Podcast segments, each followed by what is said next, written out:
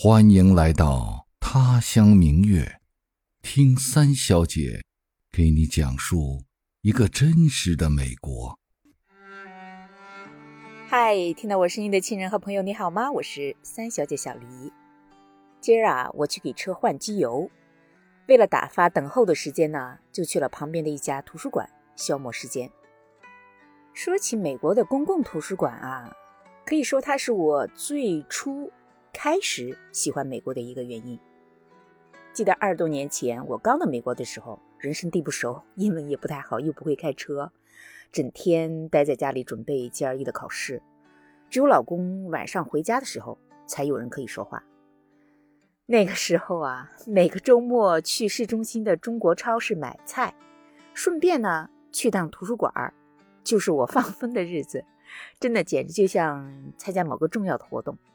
穿上最喜欢的裙子，打扮的整整齐齐的。说起来呀，我第一次去图书馆的时候就被震撼了，因为所在城市的那个图书馆在一栋特别宏伟雄壮的西式建筑里，巨大的石头砌成的墙，好几层高。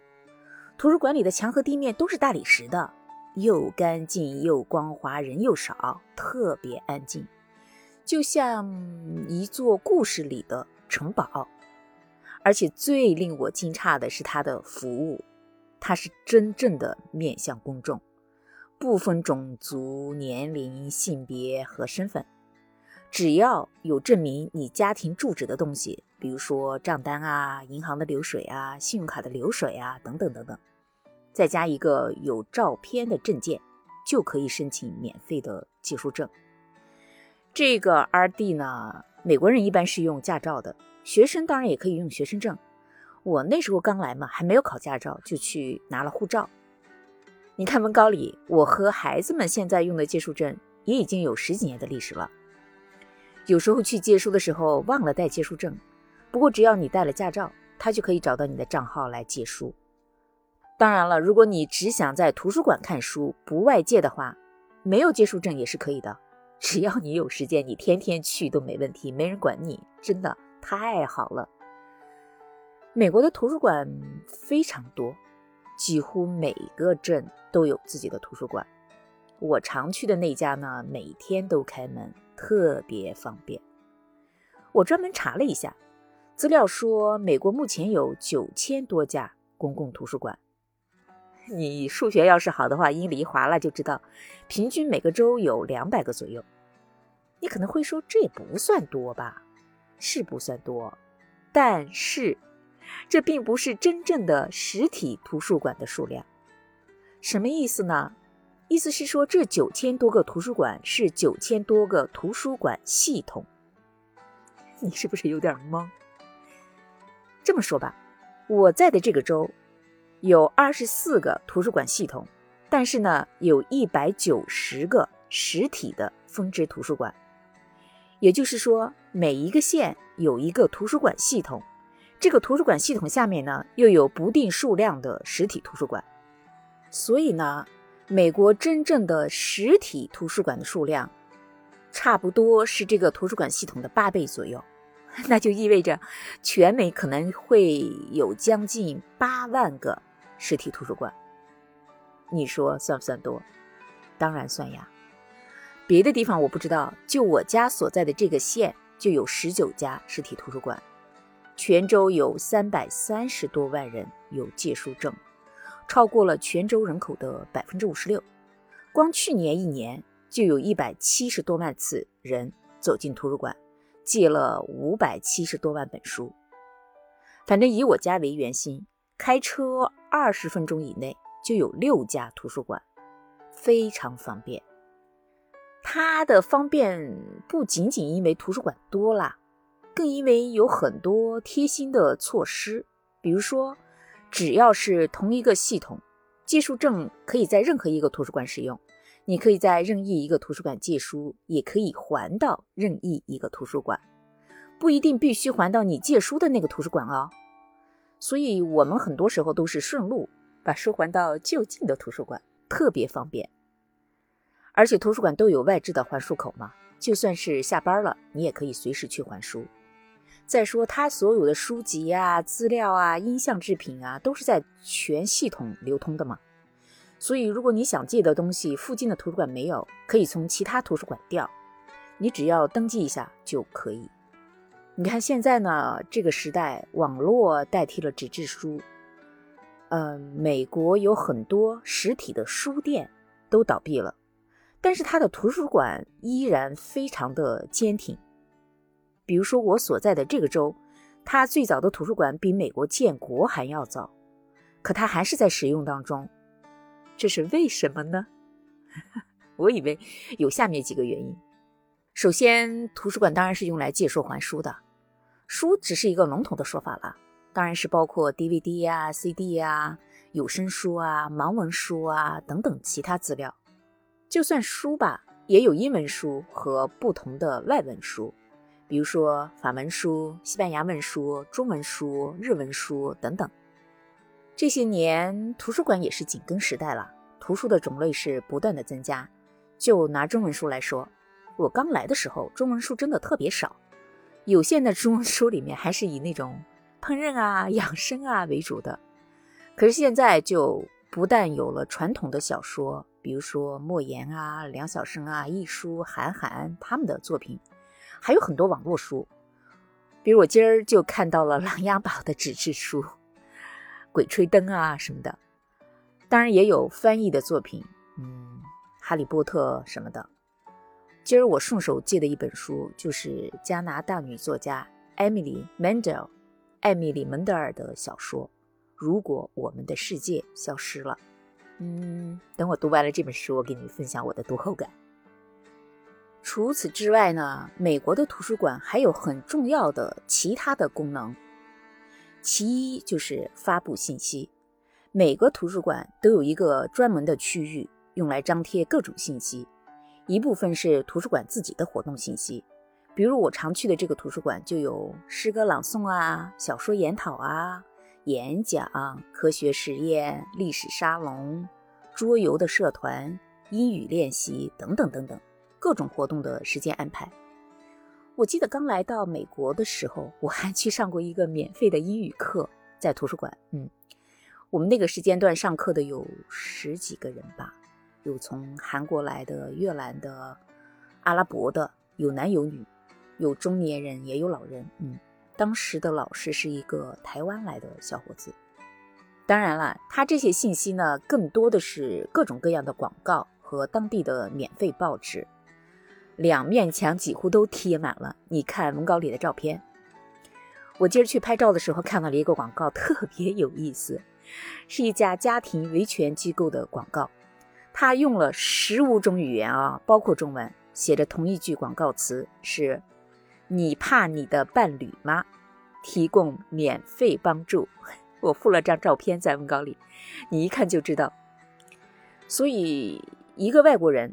想要寻找一些免费的帮助，或者想要获悉一些当地的信息的时候，图书馆就是一个非常好的信息来源。其二呢，图书馆它提供各种设施和场地，比如说它有免费的电脑室给人们用，有会议室给大家开会，有学习室让学生放学以后去做功课，或者让家教吧给学生上课。嗯，比如说在疫情前，我给一个校外的学生做家教补习中文，每周都会去图书馆给他上课。我最喜欢的是每个图书馆都有一个区域是专门给小小孩的，设计的特别卡通，特别温馨，有小小的沙发啊、椅子啊、桌子啊、玩具啊什么的，让那些年轻的妈妈带着孩子在那边边玩边读书。从小就在书堆里熏陶，养成读书的好习惯。我今儿路过那个地方的时候，那是一个环形的房子，正是下午，阳光啊打在高大的玻璃窗上，特别明亮。窗子里面的书架上呀，排着花花绿绿的儿童绘本。一个孩子坐在妈妈怀里，正在听他讲故事；另外一个男孩在沙发上玩倒立，特别得意啊，哈哈大笑。那个画面只是让人看着就觉得特别开心。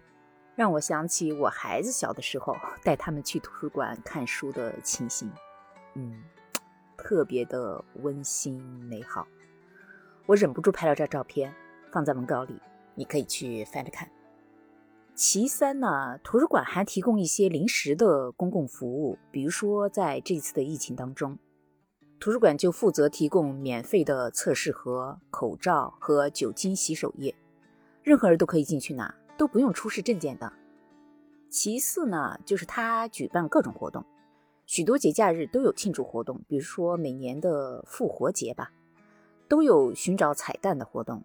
当然，更多的是针对不同人群的固定的活动，比如说我前面提到的免费的英语课，给婴幼儿的父母开办的育儿讲座，给幼儿园的小宝宝定期办的唱歌会。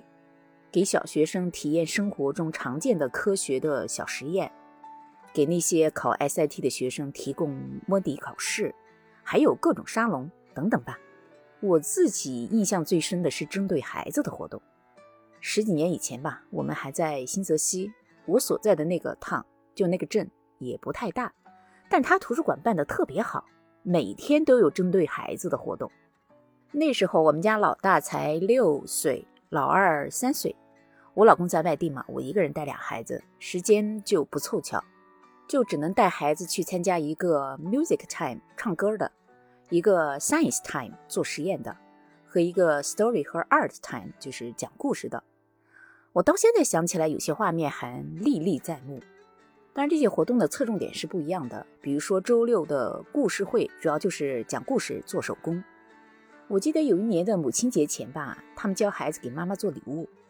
用咖啡的过滤纸画画，然后再喷上水，把颜色印开，然后再晾干折起来，缠一根细细的铁丝，就是一朵很漂亮的花。那天我们家老二做花做的最好，得到了那个图书管理员的表扬，他特别得意，把那个花当了一个 big surprise，就很大的惊喜送给我，插在花瓶里。来一个人就炫耀一遍，然后还带到幼儿园去做他的那个 show and tell，就是做一个展示。那周三的小实验呢，其实就是一些简单的科学小实验，他们会提前准备好，有非常详细的解说，目的呀、原理呀、材料啊、步骤、结果，到最后还有思考题。参加的孩子呢，要求四岁以上，能够自律，而且呢要家长协助。我们家老大特别喜欢这个活动，总是坐在最前面，特别认真地听图书管理员讲那个相关的故事，积极地回答问题，严格遵守图书管理员的指导。做的时候还不要我帮忙，都是自己动手的。所以有一次我记得特别清楚，做实验的时候被气得大哭了一场。怎么回事呢？是这样的，那天呢是讲发酵现象，用半瓶热水加那个发酵粉。和砂糖，瓶口上呢套一个气球，那几分钟之后呢，气球就会慢慢的自己吹起来。那做的时候呢，我们老大就遵照图书管理员的指令，只加了半包糖进去，而且那个瓶口有点小，他就撒了好些出来。但是我们家老二呢，他自己没法动手，就让我替他做实验。结果当然，老二的气球几分钟之后就鼓起来了嘛。等我们回到家的时候，已经吹得像一个大柚子，但是我们家老大的那个气球呢，就不见动静，到最后也就只鼓了一个李子那么大小的包包，就跟妹妹的气球形成了鲜明的对比吧。哎呦，他就越看越着急，越急越生气，气得哇哇大哭。现在想起来真是太可爱了。其实他们俩最喜欢的活动就是星期二下午的唱歌的那个活动，不光是因为他们自己喜欢唱歌了，更是因为带他们唱歌的那个图书管理员特别有经验，把活动搞得高潮迭起。每次的活动，他们两个人都迫不及待，放学以后都不先回家的，先要去图书馆，活动结束之后才回家吃饭。我记得那个图书管理员叫艾米丽，是一个年轻的姑娘。披肩短发，笑起来特别有感染力，是他们俩当时的偶像呀。这个活动是唱歌嘛，所以它是不限年龄的，所以每一次啊，活动室里都挤满了人，有还不会说话的小婴儿，蹒跚学步的小宝宝，不过最多的呢是三五岁到七八岁的孩子吧。当然还有陪着孩子们去的爷爷奶奶啊、爸爸妈妈啊什么的。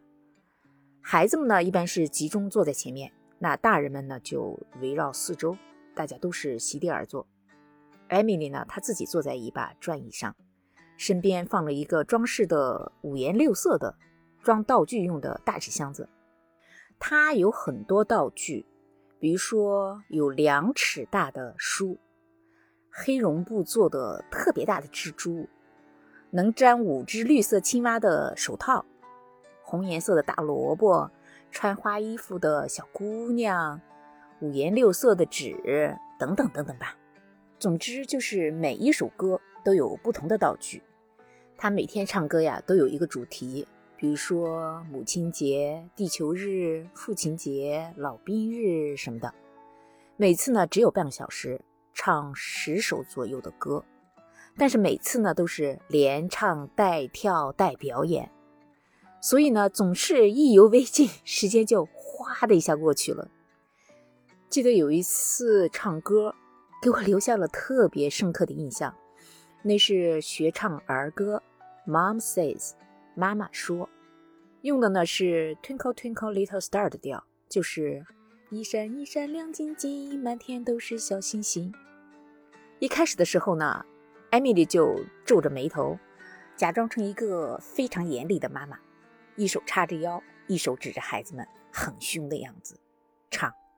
有时候妈妈说不许做这个，有时候妈妈说不许做那个，然后呢，他就很伤心的问大家：“我妈妈总是这么说，你们的妈妈是不是也这样说呀？”孩子们当然穷起而贺之呀，都在那嚷嚷：“是呀，是呀，我妈妈也是这样的呀。”我们家老二不但声音最响，而且还指着我说：“看，那就是我妈妈，一副愤然声讨的样子。”哎呀，当时大家顺着他的手指头齐齐回头看着我，特别尴尬。艾米丽就很理解的冲我笑一笑，又问孩子们：“那你们知道为什么妈妈不许你们做这个，不许你们做那个吗？”因为他爱你们呀，有些事情是很危险的，你们是不能做的，是不是呀？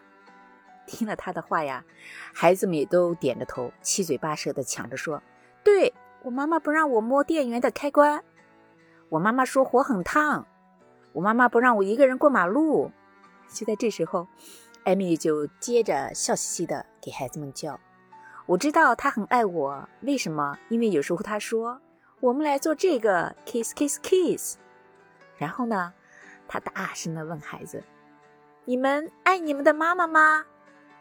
爱，孩子们呀异口同声的回答。就在这个时候，又是我们家老二跳起来，冲着我喊：“Mom, I love you！” 妈妈，我爱你！